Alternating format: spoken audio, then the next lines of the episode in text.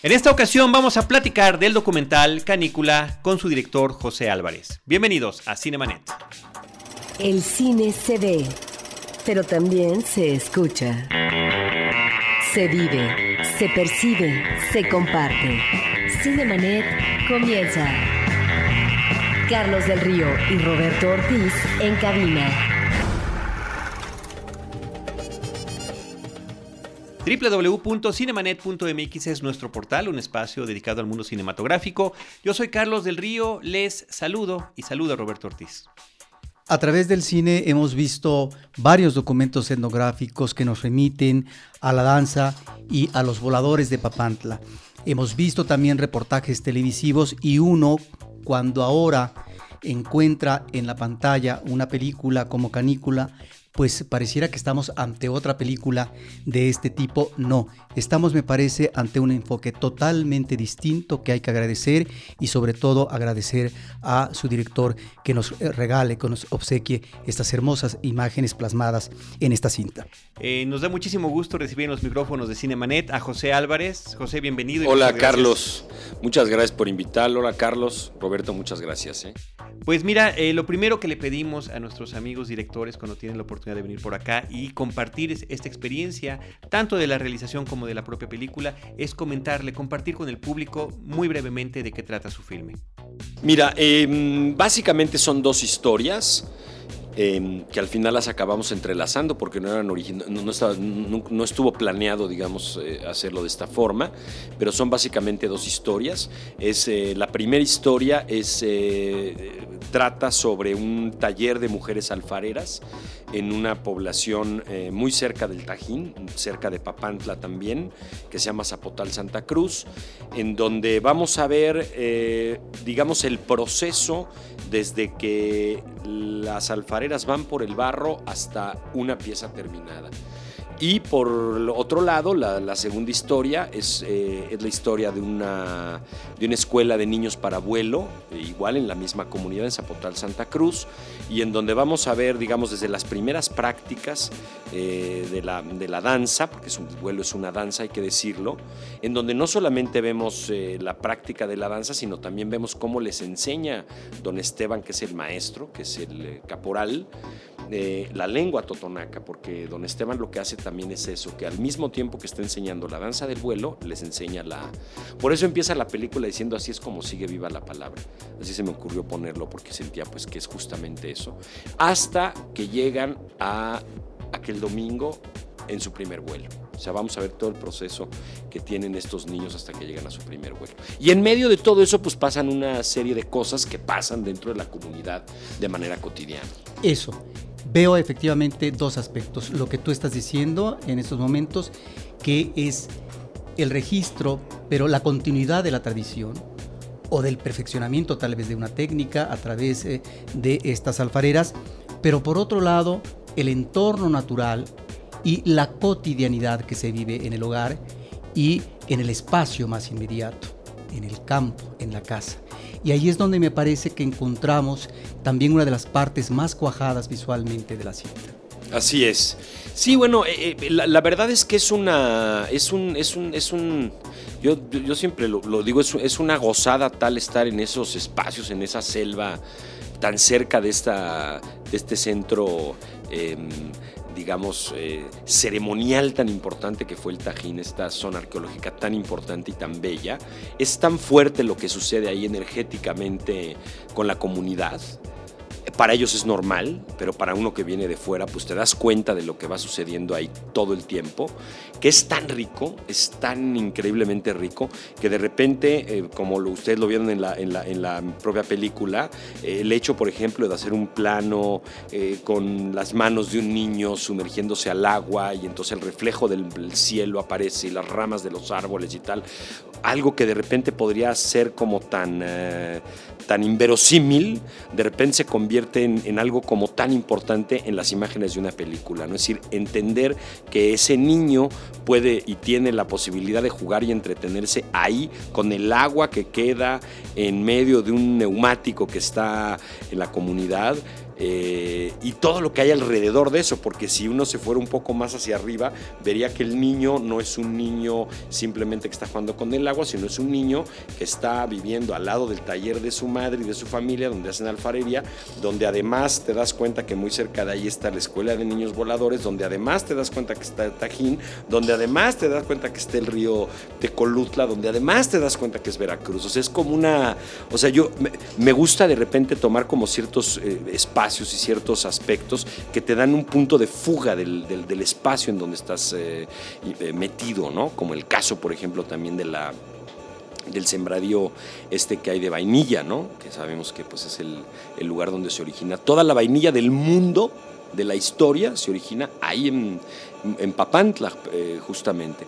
Entonces, bueno, esos aspectos que vemos todo el tiempo a, través de la película, que no solamente eh, eh, cuentan estas dos historias, sino que cuentan todo lo que sucede dentro de lo cotidiano en la película, es tan enriquecedor, la verdad, como, digamos, como realizador, como alguien que va a filmar, a grabar, a registrar, que vas grabando y vas grabando y vas grabando y son horas y horas y horas de filmación la verdad es que tampoco no, no, no, no, pensamos que la, historia este, eh, eh, pudiéramos meter ya más imágenes, pudimos haber hecho una película de cinco horas con imágenes imágenes imágenes hermosas de toda esta zona.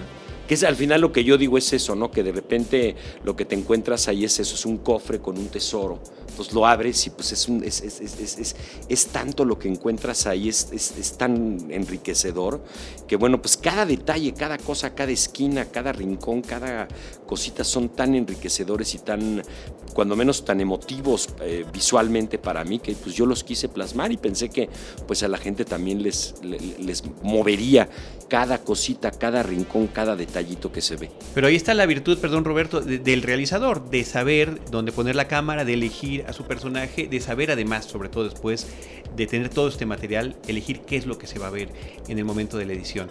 Eh, corrígeme si estamos equivocados, ¿estuviste un año en la comunidad para fíjate poder registrar esto? Fíjate que este, ese, ese dato... ¿Es un mito? no, no, ese dato lo pusieron en, en la página de la Cineteca.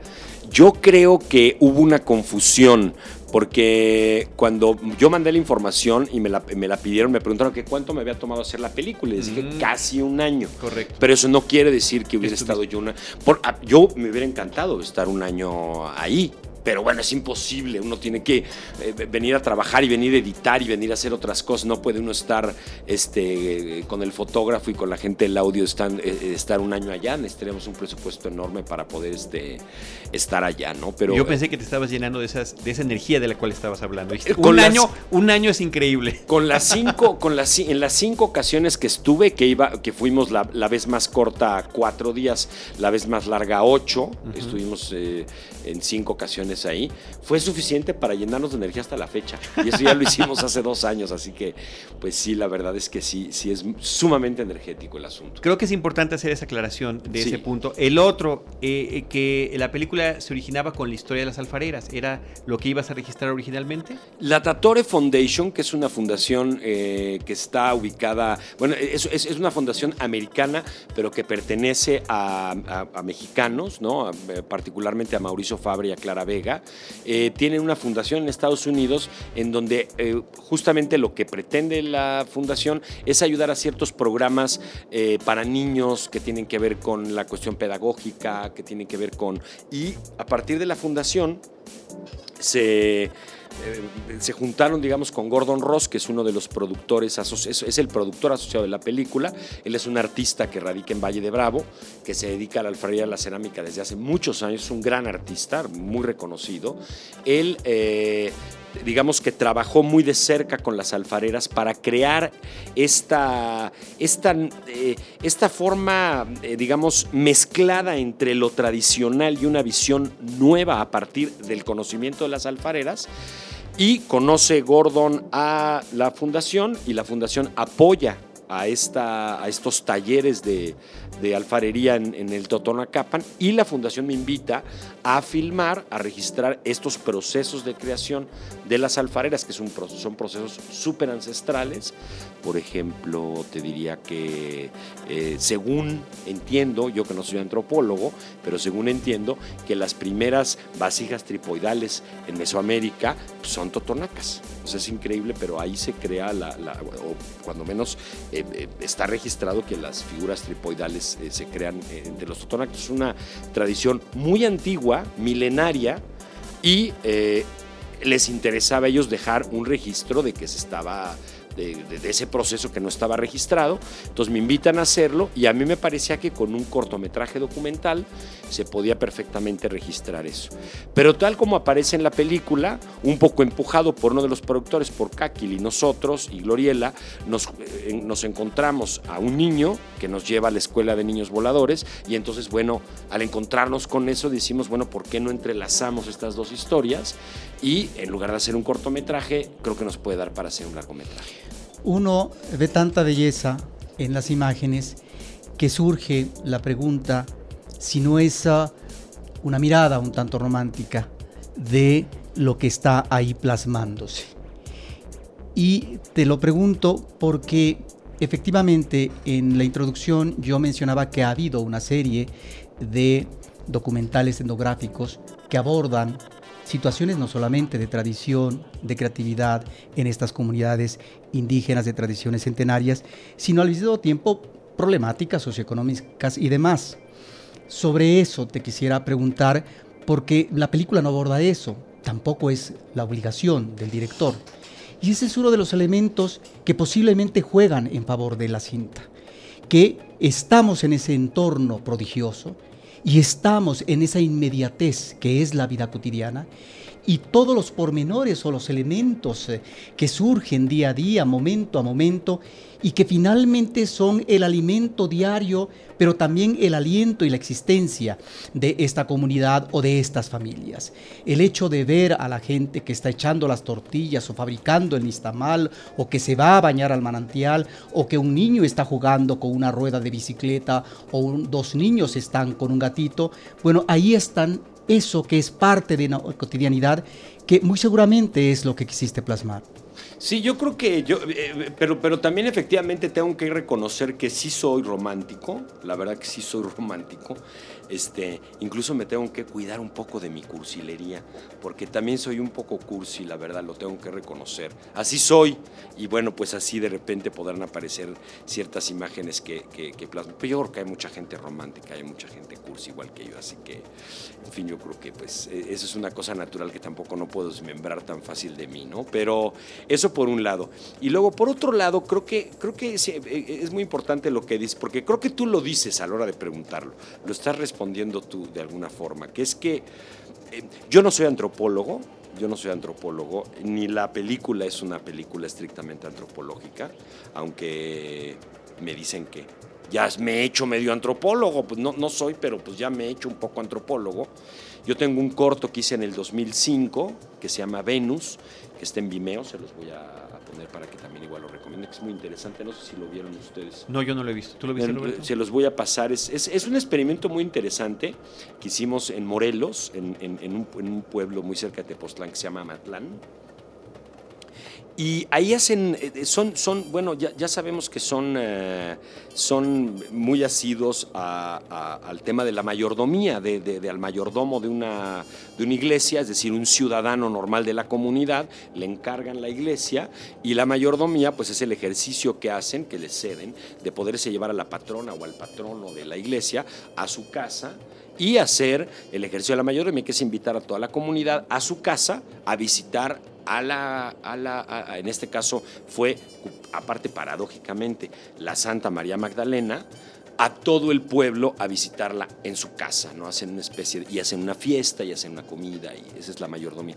Y entonces lo que hicimos es que hicimos como una especie de, mm, pues, eh, lo que, lo que ves en la película es la mirada de María Magdalena, toda la, todo el cortometraje, dura 20 minutos. Sirves al padre Julián, quien trabajó algún tiempo con Luis Buñuel, no sé si lo ubican al padre Julián Pablo, bajando la imagen, dándosela al mayordomo, ¿no? Y se la lleva a su casa para hacer esta, este ejercicio de la mayordomía, que es un ejercicio de la fe católica muy importante. Lo que, lo que tienes que está mezclado aquí con el tema indígena, porque pues al mismo tiempo son indígenas, pero son medio mestizos, hay, un, hay toda una... Lo que somos en México en realidad, ¿no? Entonces, bueno, ahí, ahí digamos que empecé mi, mi, mi, después de haber hecho El Silencio Sarajevo, que lo hicimos en el 96, estando yo en Radioactivo, nos pasamos a hacer Venus, les voy a pasar el link para que la vean, y toda la todo el cortometraje lo que ves es la visión de María Magdalena, o sea, nunca ves a la, a la patrona, jamás, nunca ves la a la subjetiva del Exacto. De la es como si hubiéramos metido una cámara en sus ojos. dentro de los ojos de María Magdalena. Y lo que es muy impresionante es que ves durante 20 minutos, bueno, nosotros filmamos más de 200 rezos a cuadro de la gente que se acercaba y rezaba y a partir del segundo rezante, eran 200 personas en la cola, se les olvidaba que había una cámara atrás y empezaban a rezarle a, su patrona, porque aparte les hice un plotter de dos metros por uno y medio y justamente en el tercero cometimos la cámara y toda la producción se metió atrás en una especie como de campaña que hicimos, de, casa campaña que hicimos atrás y filmamos ahí. Te cuento todo eso para que un poco para llegar a Canícula, ¿no? Después hicimos Flores en el Desierto, que fue con los Huirráricas, con los Huicholes. Esa la hicimos en el 2007, me parece, en el 2007 la entregamos, en el 2007 la hicimos. Eh, Flores en el Desierto, que ya está en iTunes y está en la, o sea, la pueden ver en, muchos lugares. Y luego está la venta también, creo que está el DVD a la venta, tiene un poco perdido el control de eso. Y luego ahora Canícula. Y me voy a eso, este, Roberto, porque de alguna forma lo que te decía, ¿no? Que bueno, me he ido haciendo antropólogo. Pues, eh, pues sí, de alguna manera, ¿por qué no decirlo?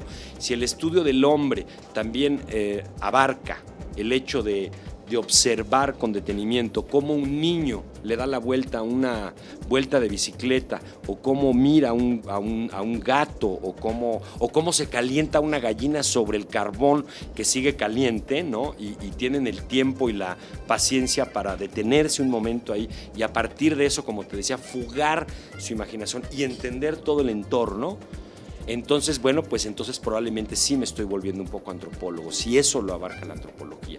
Sí hay ciertos datos que me parece importante hacer referencia de ellos en, las historias que cuento, que son importantes para ubicar en cierta forma al espectador, ¿no? O sea, no explico exactamente qué es el vuelo de los danzantes voladores, sin embargo, captamos la conversación que tiene el maestro, don Esteban, con Mario, justamente el sábado previo a su vuelo del domingo. Y ahí le explica exactamente qué es lo que va a pasar al día siguiente, cómo tiene que atarse y qué es lo que va a suceder en términos ceremoniales y en términos espirituales en el momento en el que ellos estén arriba de la manzana, volando, cómo va a ser el sacrificio que van a, realizar. Entonces creo que la manera y el lenguaje como yo me meto a las, digamos, a las historias es ese. Es un poco más como si yo fuera, bueno, no como si yo, yo soy el que lo estoy contando, pues yo lo que a mí, lo que a mí me, llama particularmente la atención de alguna de las historias, pues es como yo lo plasmo y espero que la gente vaya armando su rompecabezas al cabo del tiempo de la película hasta el final que se lleve eso. Y me parece que, y me parece que son cosas que más allá de los datos precisos, exactos, latitudes numéricas y edades de la tierra y del tiempo y de las culturas, son cosas que suceden y retrato lo humano, la parte humana. Es un poco confuso, pero digamos en mi lógica, más que retratar la parte del hombre, del estudio del hombre, retrato la parte humana, que está muy ligada a sus aspectos sentimentales, emocionales, ceremoniales, culturales, etcétera, etcétera. Ahora que mencionas, José, este asunto de lo que dice el maestro a sus alumnos en este día previo a, su primer vuelo, eh, es uno de los muy pocos parlamentos que hay en la película.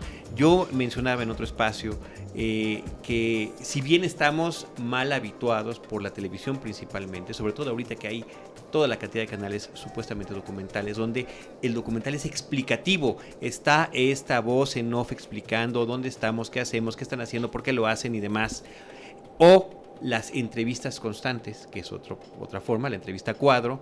Aquí no hay nada de eso, e, es seguir a los personajes en su espacio, en su comunidad, y de repente alguno dirá alguna cosa, pero es verdaderamente excepcional. Algo que me llama la atención también es que de repente va siguiendo a uno pasa a otra persona y la cámara se va con esa otra persona, ¿no? Ya sea que vaya caminando o que vaya en una moto o que sea un niño que se acerca porque dice, bueno, le preguntan, ¿te vas a dejar retratar o no? Pocos diálogos, pocos diálogos. En el caso de Flores en el Desierto hay un poco más de diálogos, porque ahí sí existen, es la voz de ellos, ¿no? Explicando un poco cosas que van sucediendo en la película, por ejemplo, su relación con nosotros. No sé si viste Flores en el Desierto, pero como no se las traje, pero bueno. Em, ahí sí, por ejemplo, tienes la, cosa de que te van explicando los, los huicholes ciertas cosas. De hecho, de repente interactúan con nosotros en la cámara. Hay, por ejemplo, la imagen en donde sale Fernanda Romandía, una de las fotógrafas que también conmigo trabajan en Canícula, que le está entregando la cámara a uno de los wirráricas porque ya no soportábamos un día más estar en la cacería, llevábamos ya cuatro o cinco días, ya no teníamos alimento, y seguían ellos caminando detrás del venado. Entonces tú, tomamos la decisión de dejarles una de las cámaras, llevábamos una cámara, una handicam, se las dejamos y se ve en la película cómo le está explicando este, eh, eh, Fernanda a, uno de los eh, cómo operar la cámara, por ejemplo. ¿no? Hicimos un experimento distinto, pero que también tiene un poco también que ver con esto, en desenmascarar un poco el cine, decir, esto es lo que está sucediendo aquí, tal cual. Y el señor dice, ese señor que me viene fotografiando viene de espaldas, no sé cómo no se va a caer, porque venía Pedro González Rubio de espaldas filmándolo y dice, no se vaya a caer este señor. En fin, hay como una serie de interacciones en donde a mí me gusta que las cosas queden aparentes, ¿no? Como la arquitectura cuando se alcanzan a ver los tubos o este como yo siempre por ejemplo, como el Museo George Pompidou, en donde ves los extractores y ves las cosas. A mí me gusta que las cosas sean así, más con el documental. Entonces, este, creo que, digamos, la, yo creo que el cine, ¿no? El cine en general, debería, por lo menos desde mi punto de vista, irse más sobre la imagen, más sobre el sonido y menos sobre los diálogos. Porque creo que uno no está todo el tiempo oyendo diálogos en la vida. Uno oye voces por ahí y cuando se concentra habla y se acabó. Y luego te vas a tu casa y te vas callado. Y así es como transcurre la vida. Yo creo que de la misma manera pasan. Esto que estás diciendo, en tu enfoque, en tu idea de plasmar lo humano en estas familias y en esta comunidad y mostrar a través de imágenes y no darle a lo que es parte del documental, los diálogos o la información en off, que es ah, importante, pero este documental no es propiamente un documental informativo. Quiero irme a estas imágenes, a estas imágenes donde tenemos a más de un director en fotografía, Sebastián Hoffman, Pedro González Rubio y Fernanda Romandía. Hay escenas que quedan para el imaginario del espectador y que son eh, imágenes que también le dan no solamente el aliento a uno como espectador, sino la inquietud sobre si ese mundo ¿sí? vive efectivamente en esa tranquilidad y en esa paz que quisieran muchos en una sociedad ya tan mecanizada y tan moderna, o ese mundo puede ser eh, eh, perturbado o está siendo perturbado en la actualidad con la modernidad. Hay dos imágenes que me parecen hermosísimas. Una mujer casi al final del documental comienza a peinarse su cabello largo, negro, mojado. Y luego vemos a otra mujer madura, de menor edad seguramente, que está en el manantial, como acariciando la roca de donde proviene el agua, que es la vida en sí, y que en alguna medida nos remite a esta labor creativa con el barro, de cómo con una masa ahí informe pueden lograr crear una vasija hermosa que pueda tener una utilidad práctica. Ahí es donde creo que estas imágenes nos acercan en esa continuidad a un mundo que finalmente es día tras día y que finalmente es parte, podría uno decir, de la rutina de los hábitos, pero que finalmente también es la belleza de la vida misma. Yo creo que yo, bueno, fíjate, eh, eh, eh, Hermelinda es la misma, es la misma que hace la masa, es la misma que está con las tortillas, es la misma que me llevó a donde la bañaba su abuela. Es que la vemos es la misma que sale eh, peinándose al final. Pero cada imagen tiene una, por ejemplo, digamos, la última imagen, que es por donde tú empezaste, Pues es un, es un plano que si te das cuenta entra a través de las raíces. Bueno, primero ves un árbol, primero ves el vuelo, el vuelo final, el, vuelo, el primer vuelo, el final del primer vuelo de los niños. De ahí te vas a un árbol y a partir del árbol te vas a las raíces. Empieza, empieza, es un plano que empieza a bajar la cámara de arriba hacia abajo por las raíces y de repente se encuentra con el pelo de la mujer. Y cuando el pelo de la mujer está siendo peinado por ella, lo que quiero pues es justamente uno, despedir la película. Es la misma mujer que se acaba de bañar, pero pues ahora se está peinando. Y bueno, que no se acaba de bañar porque hacía en la película, hacía 15 minutos había pasado esa, esa secuencia.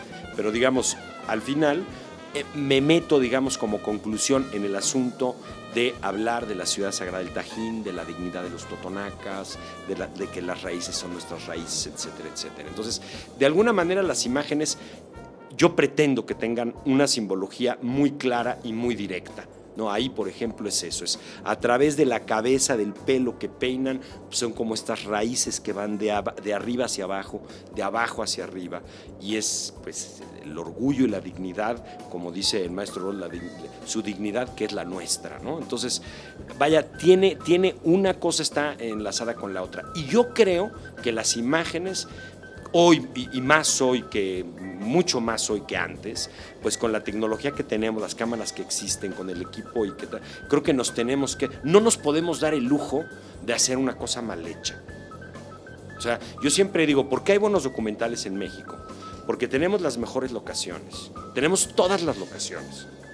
Para mí las mejores. Tenemos a los mejores personajes. ¿Qué tipo? ¿Qué, qué necesitas? Aquí puedes encontrar lo que tú quieras. Lo que puedes encontrar desde un Santa Claus hasta un... lo que tú quieras. O sea, puedes encontrar al personaje que quieras. Y luego aparte tenemos la ventaja que tenemos, siempre hemos tenido, es una tradición, buenos fotógrafos. Entonces creo que si tienes esos elementos y tienes alguna idea bien planteada, tienes que poder hacer un buen documental. No hay pretextos para que un documental se vea malo.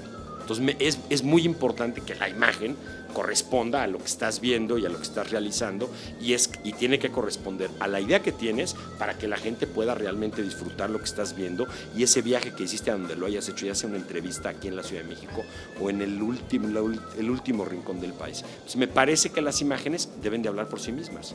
Eso fíjate que me lo... Me lo, me lo eh, yo soy, yo, soy, amigo de, muy amigo de Alejandro González y él me dijo en una ocasión cuando estaba estudiando yo guion, me dijo, no dejes de, no dejes de olvidarte que el, el guion debería de ser mucho más técnico, imagínate las escenas más que los diálogos, porque no estás haciendo teatro, estás haciendo cine. Entonces, los, los, los, los guiones, eso era en aquel entonces que estaba yo desarrollando una, un guion de una ficción, pero me dijo, no te claves tanto en el tema de los, de, de los diálogos, porque es ahí donde se confunde el cine mexicano.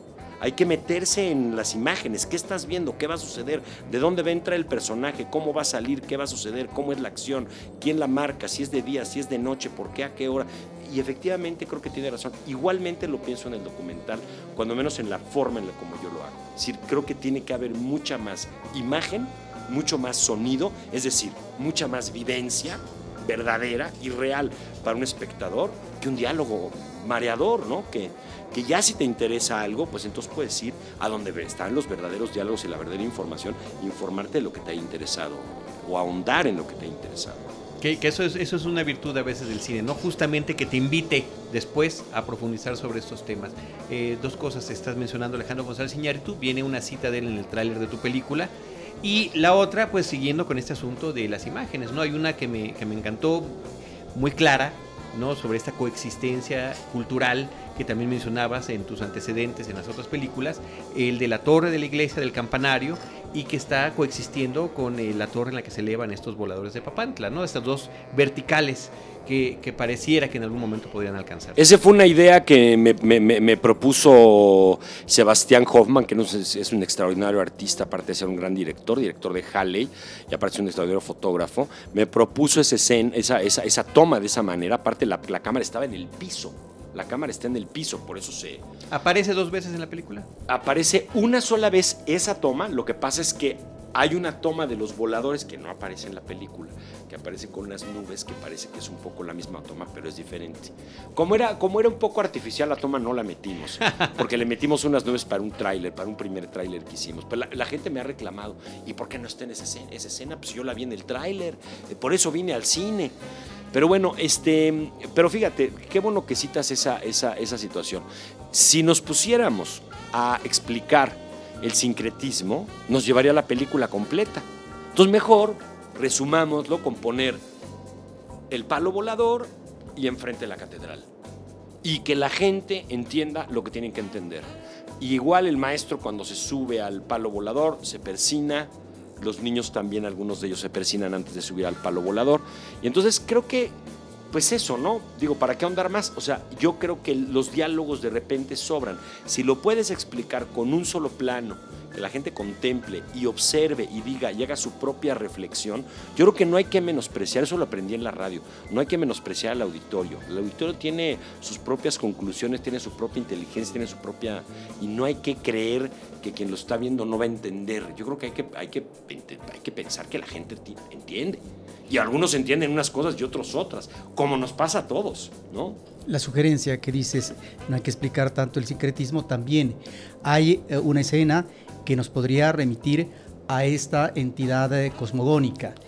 Vemos, efectivamente, no sé si es eh, don Esteban, en la parte de arriba, la manzana, la manzana del palo y su blanco de vestimenta pareciera que se funde con el blanco de las nubes. Es decir, ahí me parece que está ingresando ¿no? a una entidad eh, mucho más amplia, ¿sí? que tiene que ver con este ritual. Yo te quisiera preguntar eh, si esta idea de mostrar el baile del danzón, si no me equivoco, en Papantla, en, no sé si en marzo de 2011, que tiene que ver con un programa de incentivar esto, no salta en la película o es parte de un entorno que tú quieres mostrar? Pues mira, vivían, vivían, eh, viven ellos ahí. Es decir, Doña Mari, que es la alfarera, digamos, tradicional, la que se está poniendo los moños mientras está oyendo a Loret de Mola hablando del tsunami, nos tocó el tsunami ahí. O sea, para un poco también para dar esa idea global, es decir, la señora que está ahí que va a hacer su cerámica está escuchando la noticia del tsunami en Japón. Y luego muy adrede también por eso dejamos lo, donde dice marzo 2011 detrás de los músicos del danzón, porque dije, es importante que sepan que ese día estuvimos ahí y ese día fue el que sucedió. O sea, no estamos montando nada, tal cual suceden las cosas. O sea, no estamos haciendo nada artificial, por un lado. Y luego el tema del danzón, bueno, en primer lugar yo soy enamorado de la música. En segundo lugar, me parece que no puede haber algo de Veracruz sin música. Acabo de regresar ahorita del puerto. Es imposible oír una banda. Porque estás oyendo una banda aquí y a tres metros está tocando otra banda y a tres metros está tocando unos norteños y a cuatro metros allá está tocando un mariachi. es tan musical el estado y la región, es tan impresionantemente musical que no puede uno dejar de, y al final, estas, estas, estas eh, digamos, estos eh, pequeñas comunidades, como el caso de Zapotal, bajan a Papantla para no solamente a resolver eh, situaciones de su vida cotidiana y al banco y, y, al mercado y a muchas cosas, sino que también bajan a bailar danzón y bajan a oír el danzón y hay una mezcla, y hay, y hay mucho totonaca mestizo, ya, ya está muy, muy, muy, muy, revuelto, así como están muy sólidos dentro de su propia cultura, dentro de sus propias creencias, también se ha mezclado mucho, es decir, todo el, Papantla es de los totonacas, ¿saben? Todo, el mundo está vestido de totonaca ahí, es, o, muchísima gente está vestido de totonaca. Que por cierto, fíjate, ahorita que lo dices, me acordé, e, es un, es un dato bien interesante. Las camisas que ves, que usa don Esteban y que usan los niños, yo de repente después de tanto verlas me empecé a dar cuenta que son camisas de los marineros conquistadores que vinieron de España. Es decir, las camisas son estas camisas del, de aquel pirata Morgan, o sea, blancas, bombachas, cerradas aquí, y luego tienen su, su cosa está aquí que baja en la parte de atrás de la espalda como de marinero, con sus, con sus pliegues en los hombros. O sea, son camisas, hoy los que usan los danzantes, que, que- trajeron los conquistadores hace 500 años. Eh, pero la misma camisa, me regalaron una, de hecho, se abrocha aquí como de marinerito y te queda la camisa de marinero. Y luego ya usan ellos sus pantalones blancos. O sea, fíjate, es una camisa de los conquistadores. Porque hay que acordarnos que los totonacas fueron los que reciben a Cortés. Y para librarse del, del yugo de los aztecas, pues se aliaron con ellos para librarse de la bota que los presionaba este, los aztecas, ¿no? Para Entonces, cambiar de bota. Exacto. Bueno, bueno, es- fíjate que, fíjate que yo creo, yo creo firmemente que los totonacas han sabido muy bien navegar en todos estos tiempos, ¿eh? O sea, desde hace 500 años creo que han sabido moverse muy bien. Están muy sólidos. Conocí a, uno de sus líderes, a don Juan Simbrón, y, son muy sólidos. Es, es una, es, es una cultura muy sólida. Está muy, tienen una buena relación con el gobierno federal, tienen una buena relación con el gobierno municipal, con el gobierno local, con el gobierno de Veracruz. Los apoyan, tienen su parque temático. Este, en fin, hay un, el, el Cumbre Tajín es uno de los festivales más importantes que hay y tiene mucho que ver con los totonacas también. En fin, ellos han sabido lidiar muy bien con todos los, eh, digamos, todos los encuentros de situaciones que han, que, han vivido desde en los últimos 500 años. Entonces creo que ellos no, es decir, no son los huirráritas, no son los huicholes, no son los rarámuris, no son los coras, es, es una comunidad muy particular. Son los que inventaron las caritas sonrientes, ¿no? Entonces, bueno, pues ya, así no se los puede imaginar. Es de las pocas culturas en el mundo donde existen las imágenes de caritas sonrientes, porque no es una carita sonriente aislada. Hacían caritas sonrientes, con dientes impecables, durante años, las siguen haciendo hoy. Eso dice mucho de los totonacas, de su colorido, de su forma, de su manera de hablar, de su manera de relacionarse con la gente. O sea, es, es, es, es un mundo aparte, creo. En este registro que haces, José, me llamó muchísimo la atención la obsesión con las manos y con los pies.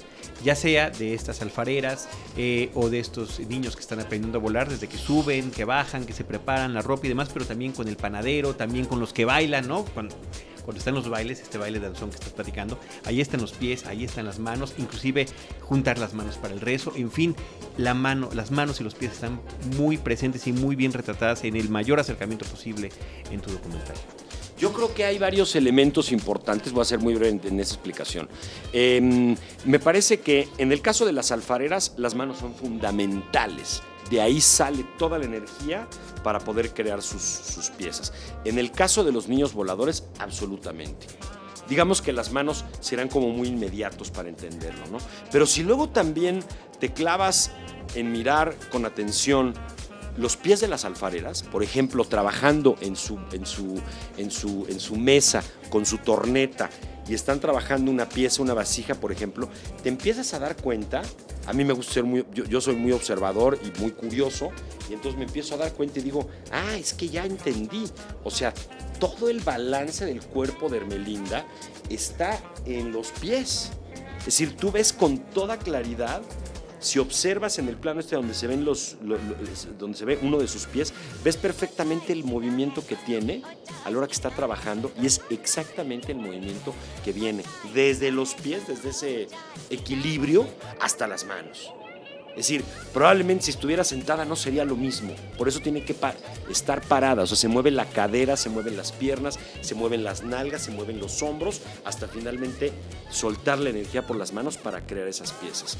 Por eso pusimos tanta atención en- también en, aquel, en aquella imagen donde sale como una olla negra y empiezan a, hacer el bruñido, ¿no? Que le llaman el bruñido para, para empezar a, a tener ya la pieza cruda antes de meterla al horno, ¿no? Que le dan ese, ese- ese acabado. Y es lo mismo, o sea, el detalle de cómo entra la piedra, esta piedra boleada dentro de la pieza para hacer el bruñido de la pieza es importantísimo. Es decir, esos detalles tan no es un capricho, no, lo tomamos porque nos gustaba cómo se viera la mano. Aparte que se ve hermosa, es porque es importante para terminar. O sea, es esa conexión que viene, pues, en mi teoría, pues desde el alma, del corazón, de la sangre, de los músculos, de los nervios, luego entonces de los huesos, de, los, de las manos, entonces sale y entonces logra quedar esa pieza. Pero los voladores también.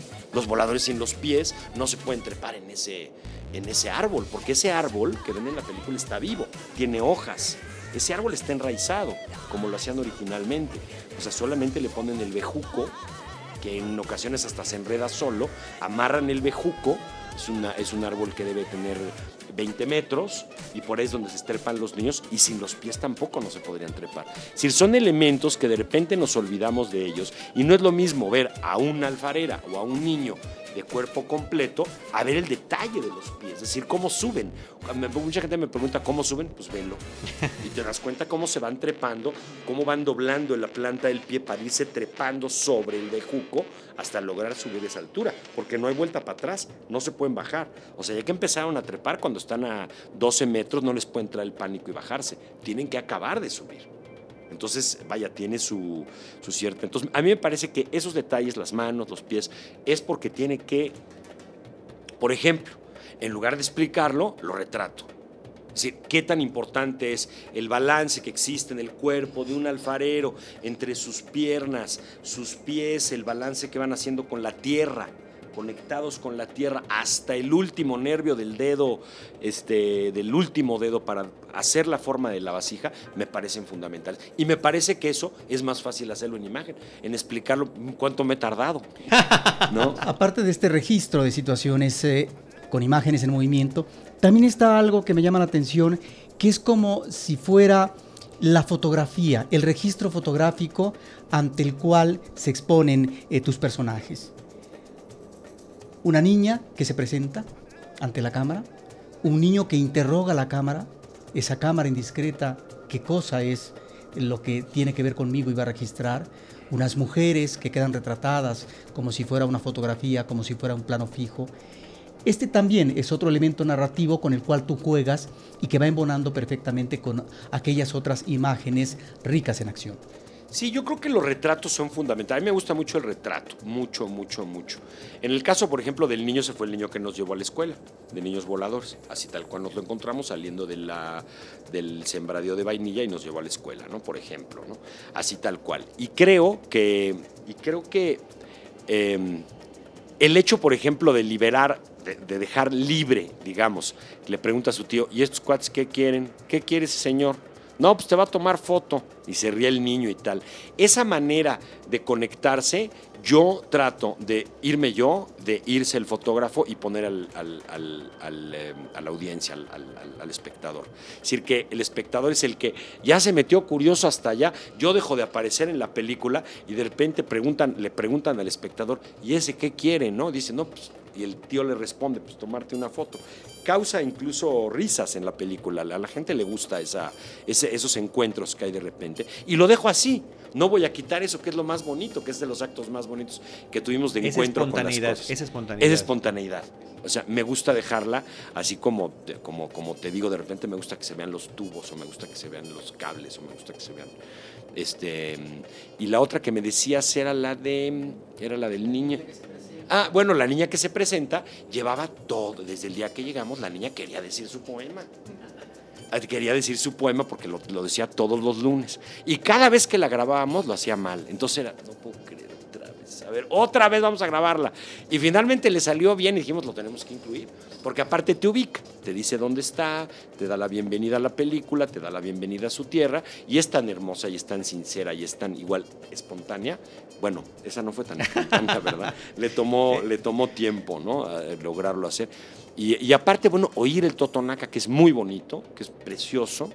Y lo que te decía, no sé si ya te lo dije al aire, pero, pero que el maestro, ah, sí, ya lo dije, ¿no? Que va enseñando la lengua y va enseñando la danza. Eh, ¿Dónde estaba la cámara? ¿Cómo se treparon para poder tener el, el top del árbol donde, donde empieza? La que le da donde empieza la película y que des el póster de la película también. Mira, el, esta, esta, selva es una selva tan abundante, es tan... Es tan eh, es una selva tan generosa, tan increíblemente, pues de película. O sea, de veras de película. Desde que entramos ahí, es una selva de película. Acaba, fíjate que veníamos muy influenciados por la película esta del tío Bumi veníamos muy influenciados por esa, o sea, ese tema de las selvas y de los ojos. Y entonces, bueno, este, cuando entramos ahí y de repente nos fuimos detrás del, del- de- de- del maestro y, y llegamos a ese lugar tan bonito, es, te metes a la selva, selva, selva, selva, se va haciendo espesa, espesa, espesa, de repente no hay luz. O sea, es tan espesa que de repente no hay luz. Entramos hasta el final, bueno, hasta, digamos, hasta, hasta donde llegamos, donde está la, el lugar donde danzan. Y es increíble porque es un clarito. O sea, es un clarito que debe de tener 30 metros o 40 metros de diámetro. O sea, no, no, no, no, es muy grande. Entonces, todo lo que hay alrededor son árboles. Entonces, casi pues, era, pues, trépate. Se trepó Sebastián, pusimos una tabla, se sentó ahí y ahí aguantó. Ahora sí que aguantó vara hasta que empezamos a filmar ese día, que fue su primer vuelo. Ahí ya estábamos, o sea, porque dividimos el trabajo básicamente. eh, Sebastián es el director de fotografía, pero luego Pedro González Rubio, Alamar, Toro Negro y Nori ahora tal, vino y me dijo quiero ir contigo. Justamente llegó cuando nos íbamos a filmar, entonces fue increíble porque le di, digamos, la, chamba de filmar a los niños voladores, no venía a hacer Alamar, entonces quedó increíble, conoce muy bien a los niños y estuvo muy bien. Y luego Fernanda que vino a apoyar a Sebastián con las alfareras. Pero el último día que estuvimos filmando en esa ocasión fue cuando grabamos el, el- el primer eh, vuelo de estos niños. Y entonces ahí estábamos cuatro cámaras, porque Carlos Clausel también estuvo ayudándonos con otra cámara. Sí, Entonces, hay unas tomas una- así casi en contrapicado desde los árboles. Exacto, o sea, ves, ves, la, ves la tomas en contrapicada, ves las tomas de picada también, ves las tomas más, este, pues más paralelas, ¿no? Ve- porque hay cuatro cámaras en realidad tomando. Y, bueno, pues eso, ¿no? Y luego lo que decías también, lo de los retratos, ¿no? Lo de los retratos, ahorita me regreso un poco a eso porque es increíble. Normalmente para estos primeros vuelos no dejan entrar mujeres. Y dejaron y permitieron entrar mujeres, porque dicen que las mujeres ponen nerviosas a sus hijos. Y me lo imagino, ver a tu niño de 5 años o de 6 años subirse ahí. Y sí, primero los niños ponen nerviosas a las mamás y después las mamás ponen Así nerviosas a es, los niños. así es. Así es como funciona. Exacto. Te lo dice un padre de familia. Sí, entonces, entonces eh, no dejan ir a las mamás, dejaron subir a las mamás y este y, y- y era y eran era es que es tan bello, o sea, de verdad estás viendo estas mujeres tan ataviadas, tan lindas como se visten regularmente. No no no las disfrazamos, ellas se visten así que no puedes dejar de hacer un retrato. Ese retrato te va a decir exactamente cómo son. Un retrato de unos segundos que ves estas dos mujeres mirando la ceremonia de sus hijos, creo que es muy revelador. ¿Cómo vencer la tentación ante tantas imágenes, ante tanto prodigio visual? ¿Cuántas horas llegaron a grabar? ¿Cuántas horas son las que quedaron? Porque este podría ser el problema ante un documental de esta naturaleza donde la imagen es la que habla. Pues mira, grabamos, te- tenemos casi 50 horas, que no es tanto. La verdad que no es tanto. Mucha gente, no- igual que no tiene la costumbre, dirán, pues son muchas horas. No son tantas, poquito más de 50 horas. Eh, mm, tenemos mucho audio, grabamos también mucho audio.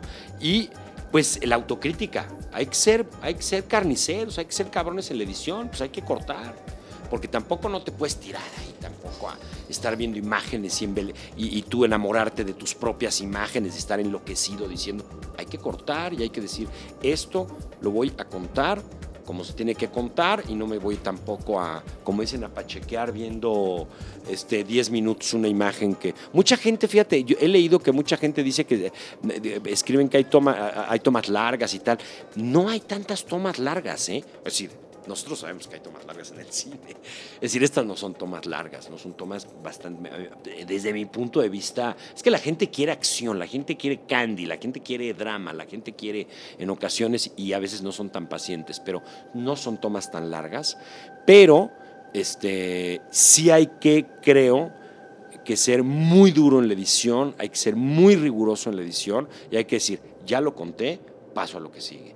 No me puedo estar ahí, este, o sea, enajenando con esa misma imagen, aunque me guste, ¿no? El baño, del baño de Hermelinda tenemos mucho tiempo. Y pues pusimos el baño como tenía que ser, justo narrar lo que decías tú, sus manos. Sí, porque ella llega al río y a la hora que toca la piedra, después de estar todo el día, toda su vida, todo el tiempo con el barro, se quiere tallar las manos en la piedra con el agua para hacer una especie como de, como de purificación, ¿no?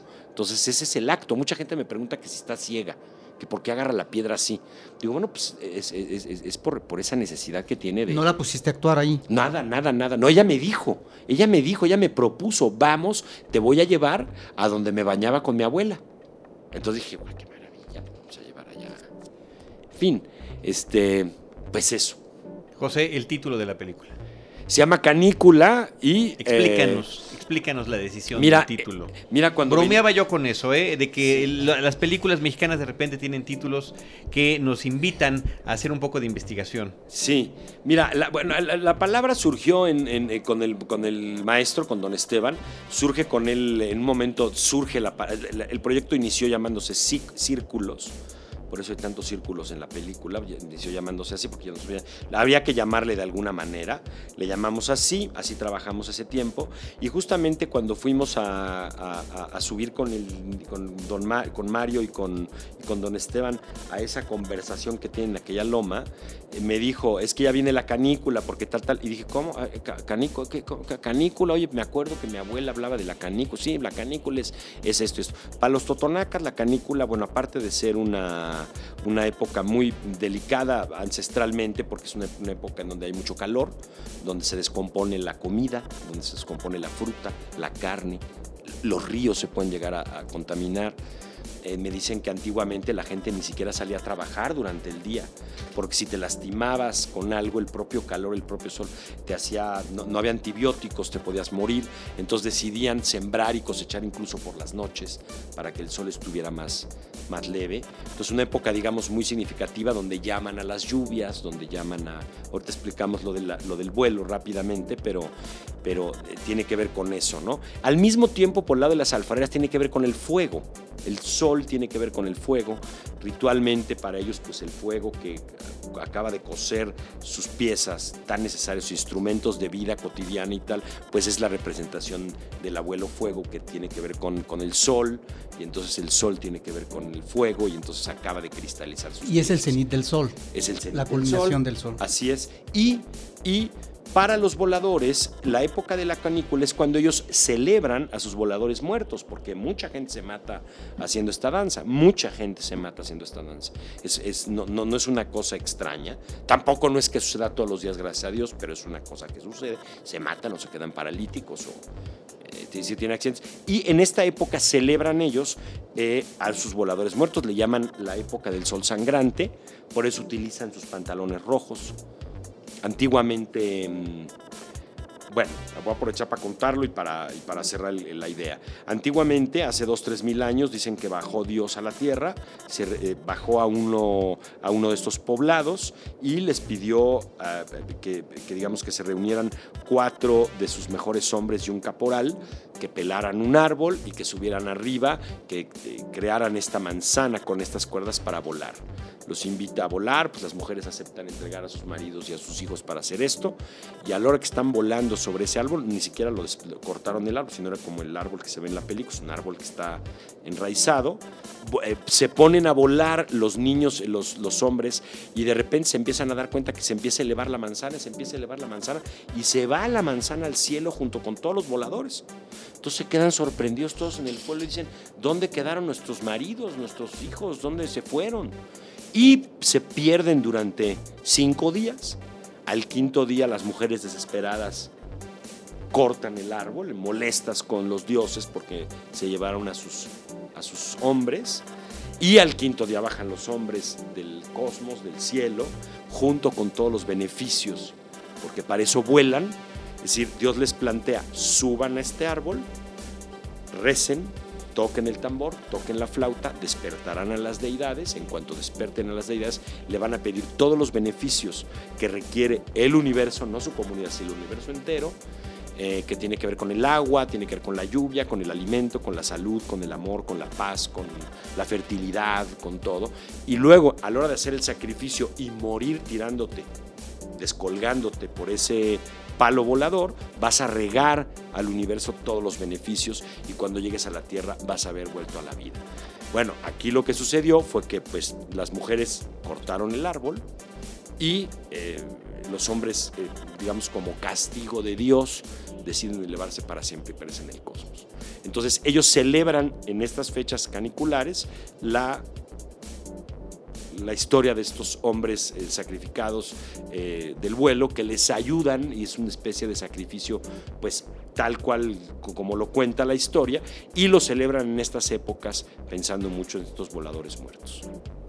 Muy bien, pues alguna otra cosa más que quieras comentarle a nuestros amigos cinéfilos, dónde ver la película, cómo le está Mira, yendo, este, eh, muchos premios, muchos reconocimientos. Este, es una película que ha tenido, ha estado en más de 30 festivales a, nivel internacional, ha llamado mucho la atención en, en- en- en festivales internacionales, también en México, bueno, en México estuvo en muchos festivales también, tiene una- un FIPRESI, un premio de la crítica en Tesalónica, luego un Signis también en Toulouse, en Francia, tenemos un premio del jurado en la Ribera Maya, eh, tenemos mejor fotografía en el River Ron, en fin, o sea, tiene, tiene varios reconocimientos importantes la película, pero sobre todo que lo ha visto mucha gente en el mundo, la, ha visto mucha gente, les gusta mucho, salen agradecidos de que se haya podido hacer una película como esta. La película se, se hizo para cine y creo que es importante que se vea en el cine, porque aparte te permite meterte bien ahí.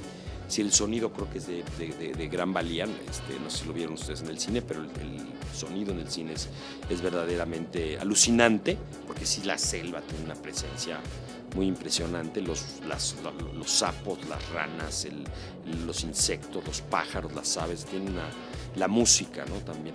Y entonces, bueno, vale la pena ver en el cine. Lo que sucede es que como es una película independiente, tenemos poco presupuesto, aunque nos apoyó el Leprocine, ganamos eh, un apoyo del Leprocine para poderla exhibir en salas. Eh, gracias, por supuesto, al Leprocine que lo hayan aceptado, que, bueno, acaba, acaba siendo que está en festivales, pero nunca se acaba de ver. Entonces, bueno, eh, eh, gracias a eso, estamos en la Cineteca, estamos en, en El Bicho, estamos en eh, The Movie Company, estamos en toda la República.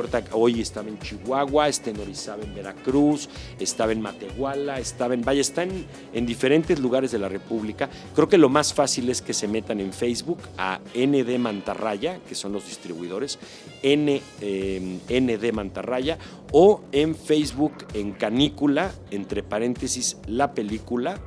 eh, y ahí damos información de en dónde, en dónde se puede ver. Y creo que es una película como Flores en el Desierto que va a tener una carrera por ahí que, digamos, se va a estar. Por ejemplo, ahorita Flores en el Desierto la están mostrando en un ciclo en todos los cines del Seguro Social en el país. Entonces, de repente, pues, en el Seguro Social de no sé qué, pues ahí la van a poner. Y luego en universidades. O sea, creo que es una película que, que va a tener, digamos, esta carrera sencilla, eh, pequeña, pero duradera. O sea, creo que así lo pensamos, no meternos en la locura de Cinépolis y, y Cinemark, y entonces que no hubo tantos espectadores, entonces la gente ya no fue, y entonces la sacan de, entonces ya te gastaste todo el dinero diciendo que van a estar ahí, ya no van a estar, y entonces pues preferimos desde el principio salir con un circuito pequeño, ad la película, ad hoc al tipo de público que pensamos les puede atraer la película, y va a regresar otra vez a la Ciudad México, estar en el Cine Lido, estar en el Cine Tonalá, estar en foros, eh, pues digamos, ad a la película. Hicimos nueve copias, nueve copias. Hicimos, no, no- no sé exactamente el dato, hicimos unos DCPs y luego nos pidieron para otras salas Blu-rays. y- Pero se ve muy bien la película, la verdad que yo estoy muy contento. El que la pueda ver en la Cineteca, por supuesto, vayan a ver en la Cineteca. Se ve increíble, es, una... A, a mí, me, el otro día que la vi en la Cineteca, hace mucho que no la veía, la vi en la Cineteca porque es el día de la premier y me gustó mucho, la disfruté mucho, quedé muy contento con que www.cinetecanacional.net para que puedan consultar ahí la ficha técnica de la película y los horarios porque a veces van cambiando Así es, dependiendo, de- dependiendo del día de la semana, pero ahí lo pueden checar. Nosotros también en redes sociales hemos tratado de estar avisando a qué horas se está exhibiendo y demás. José, muchas gracias por Muchas tu gracias a presencia. ustedes, ¿eh? Muchas felicidades. Y qué bueno que el la, la vieron y sé que la supieron leer como a mí me interesaba que la leyeron, Roberto y Carlos. Muchas gracias. No, al contrario, muchas gracias, a ti. Felicidades. Eh, desde estos micrófonos, nosotros queremos agradecer a nuestro equipo de producción, Paulina Villavicencio y Ever Espino de Anchor Sound. Y a Mariana Delgado y Carlos Tenreiro de Filmen, que no nada más nos obsequian este espacio para grabar el podcast, sino que también realizan la parte que hacemos en video y que ponemos en youtube.com diagonal cinemanet 1. Estamos en facebook.com diagonal cinemanet, en arroba cinemanet en Twitter y en este espacio que es el podcast. En iTunes también se escucha. Nosotros en cualquiera de estos lugares los estaremos esperando. Roberto Ortiz y un servidor Carlos del Río con cine, cine y más cine.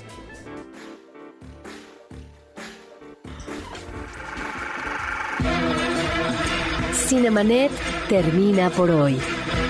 Más cine en Cinemanet.